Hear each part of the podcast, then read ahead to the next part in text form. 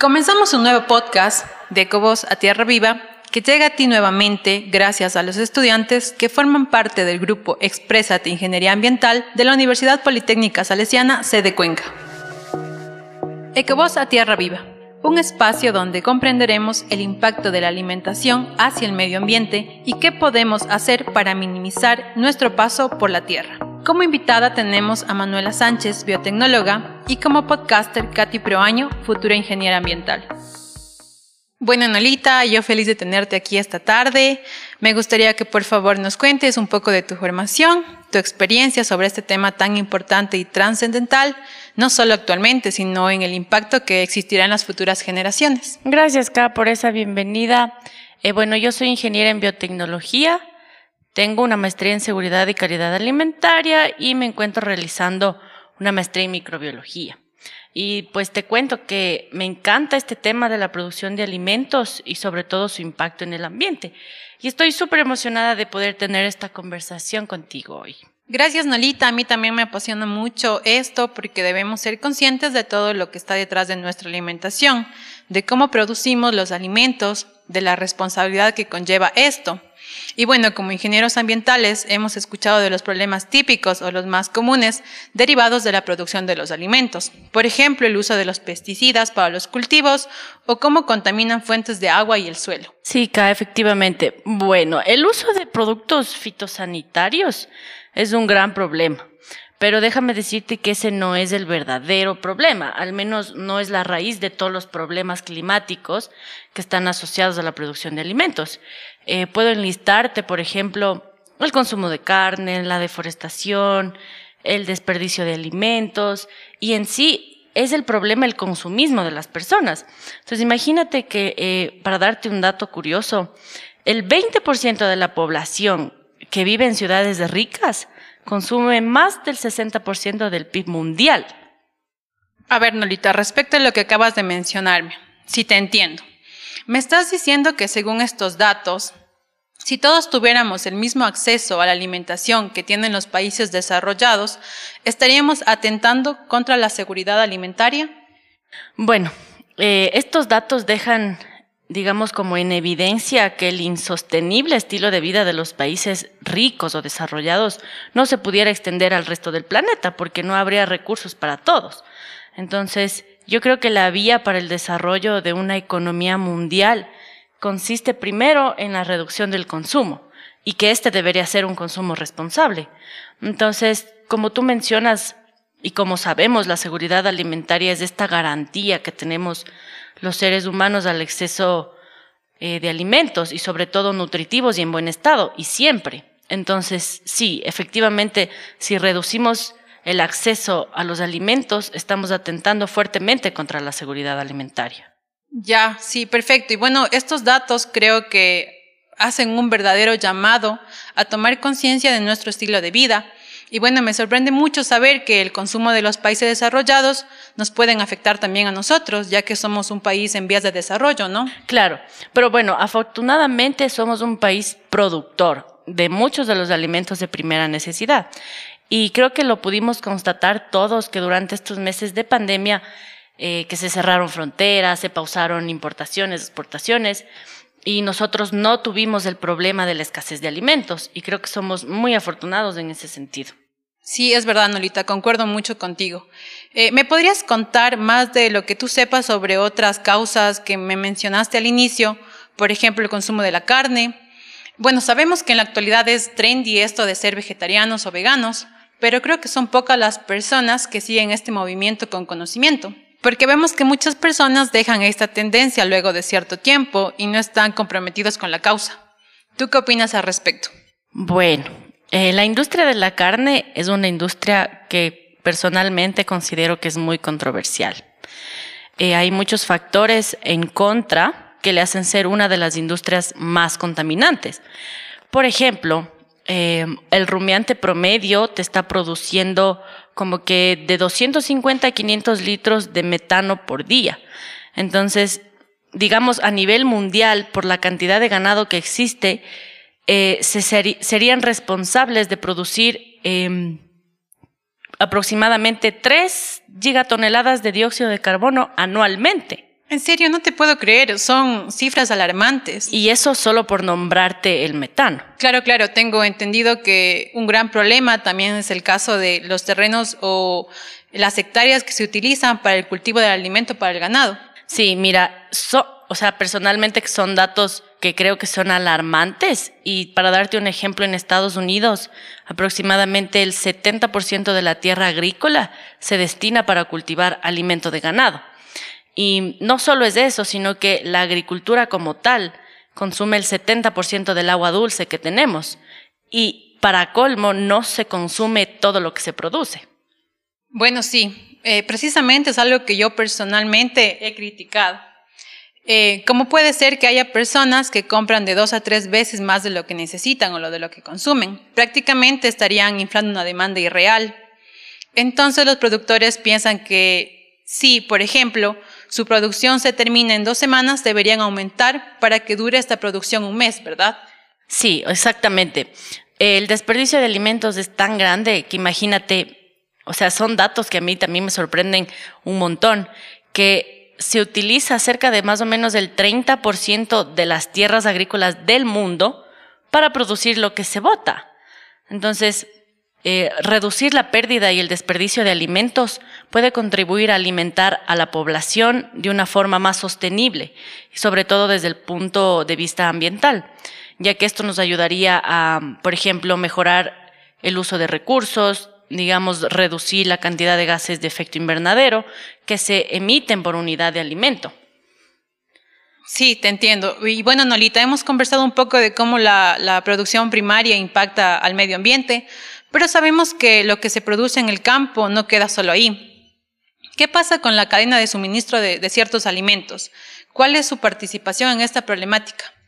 Creo que acabas de topar eh, un tema igual de importante que la producción primaria y creo que es de conocimiento común que son las empresas alimenticias las más contaminantes. Hemos escuchado datos principalmente eh, alrededor de lo que es la, las envolturas plásticas principalmente. Y además que durante toda la cadena de suministro existen desperdicios, se generan emisiones de CO2, hay un mal uso del agua y sobre todo la sobreproducción, que como te comenté al inicio, serán alimentos botados a la basura. Claro, te entiendo. Eh, me gustaría que nos cuentes tal vez un caso específico para que todas las personas que nos están escuchando tengan una noción de lo que implican estos procesos y cuál es su impacto. Ya verás, por ejemplo, eh, al inicio mencionamos esto del problema del metano con el ganado, que esto sería el inicio de la cadena de suministro de la leche. Entonces, imagínate, un litro de leche eh, tiene una huella de carbono igual eh, al CO2 que se produce al quemarse un litro de gasolina. Entonces, aquí sí existen como que varios parámetros que se contradicen, porque si tú dices, ok, voy a reducir el uso de eh, combustibles fósiles, pero estás consumiendo leche, que es básicamente la misma huella de carbón. Y adicionalmente, eh, los lugares donde se tienen a los ganados, que usualmente son en haciendas y no precisamente cerca de las plantas. Entonces, esto implica transporte, consumo de gasolina, y todo esto se va sumando. Entonces, digamos que una vez que la leche llega a la planta procesadora, se debe pausterizar y esto se realiza en equipos que se manejan con gas. Entonces, en dependencia del producto que hagas con la leche, se verá incluido recursos como el agua para poder, digamos, lavar equipos, también para hacer quesos, leches saborizadas y adicionalmente la leche genera un genera el suero que se le conoce y se sabe que si se desecha esto en el estado natural que se genera, se contribuye a un desequilibrio de los ríos y esto por un exceso de nutrientes. Sí, sí, claro, es un buen ejemplo. Y bueno, la leche es un producto de consumo diario. Yo creo que la mayoría de ecuatorianos promedio consumimos leche. Entonces, creo que con este ejemplo la gente va a quedar muy clara. Y bueno, al igual que ese proceso, tenemos muchos más que son aquellos que nos proporcionan otros alimentos de uso diario. Entonces la audiencia ya debe hacerse una idea de cuál es nuestra huella de carbono y también debe tomar conciencia de lo que implica consumir ciertos alimentos. Claro, que es Bueno, creo que es muy importante lo que mencionas de la huella de carbono y creo que tú como futura ingeniera ambiental nos puedes contar un poco más sobre este término. Sí, claro, Nolita. Bueno, la huella de carbono se define como el total de las emisiones de gases invernadero, de efecto invernadero que generamos de forma directa o indirectamente en cada uno de los procesos. Y bueno, eso nos sirve como un indicador ambiental.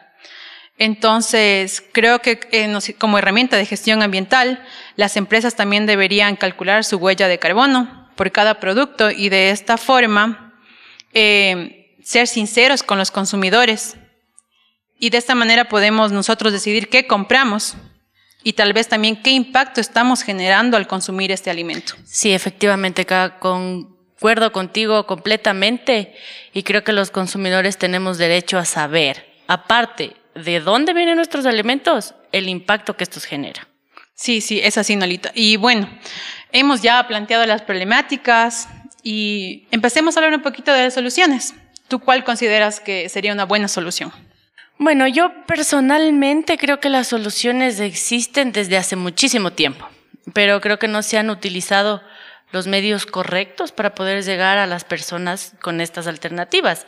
Y adicionalmente creo que la cultura de las personas es un factor limitante, y al menos aquí en Ecuador.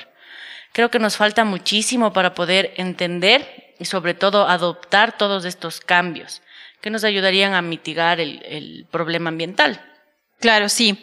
Y bueno, Nolita, espero no, no equivocarme, pero por ejemplo, yo considero que en este caso el uso de los transgénicos sería de mucha ayuda para poder tener una agricultura más sostenible y más sustentable y no generar como que un impacto tan grande. Sí, efectivamente. Bueno, existen varios ejemplos de cultivos transgénicos eh, exitosos a nivel de productividad y de mitigar plagas y patógenos, y esto reduce el uso de productos fitosanitarios. Claro, sí, sí, pero eh, en sí también el tema es un poco conflictivo porque se ha escuchado también bastantes casos exitosos, pero eh, también hay casos en que se han dañado cultivos, eh, ha habido casos en que existen supermalezas, si no estoy mal, entonces los cultivos van a generar cierta resistencia, entonces ya no sería tan positivo. Sí, K. Bueno, eh, lo que yo puedo contarte es que existen ciertos riesgos, pero estos pueden ser controlados, obviamente. Por ejemplo, el que tú nombras de las supermalezas, es decir, se genera por afinidad genética entre las malezas y los cultivos transgénicos, transgénicos, perdón. Entonces, estas malezas se vuelven resistentes, digamos, a un herbicida, por ejemplo, en el caso de que el cultivo sea resistente a un herbicida. Pero aunque parezca una tragedia, esto se puede controlar. Entonces, digamos que se debería sembrar este cultivo transgénico en donde no existan malezas que sean afines genéticamente con el cultivo. Claro, sí, bueno, no, no siempre todo puede ser color rosa, pero considero que es una alternativa viable, que espero que en el futuro se pueda desarrollar en nuestro país para lograr el bienestar de las personas y del medio ambiente. Sí, bueno, son riesgos, pero son mínimos en comparación con los beneficios de estos cultivos. Y hace poco yo leía los informes anuales sobre los cultivos transgénicos y se evidencia, por ejemplo, en nuestro continente que el PIB de países como Chile y Argentina aumentan y lo hacen gracias a estos cultivos. Pero lamentablemente Ecuador y Venezuela aparecimos en, este, en esta lista como los países que no tenemos cultivos de este tipo. ¿En serio? Bueno, eso de, que Venezuela y Ecuador éramos los únicos países que no permitimos los cultivos transgénicos es nuevo. Pero bueno, eh, sabemos que en la naturaleza existen también eh, cultivos transgénicos naturales, se podría decir. Claro, sí, ese es el caso del camote, por ejemplo. Pero sí sería chévere que podamos hacer como un podcast dedicado al tema de transgénicos, ya que es muy amplio y creo que con más tiempo podemos compartir ideas y puntos de vista. Sí, sí, Nalita, me parece una excelente idea y bueno, quisiera agradecerte por tu tiempo y por todo lo que nos has compartido el día de hoy. En realidad es genial poder contar con profesionales jóvenes que apoyen este tipo de proyectos que lo que buscan es concientizar a las personas sobre la importancia de nuestra alimentación y más que nada todo el impacto ambiental que, que tiene todo nuestro consumo. Gracias a ti, por invitarme. Bueno, yo feliz de poder compartir lo poco que sé con la mayor cantidad de gente posible y que todos juntos hagamos un cambio verdadero. Y bueno, eh, para terminar les comento que pueden encontrar más información en el informe anual del Estado Mundial de la Agricultura y la Alimentación de la FAO.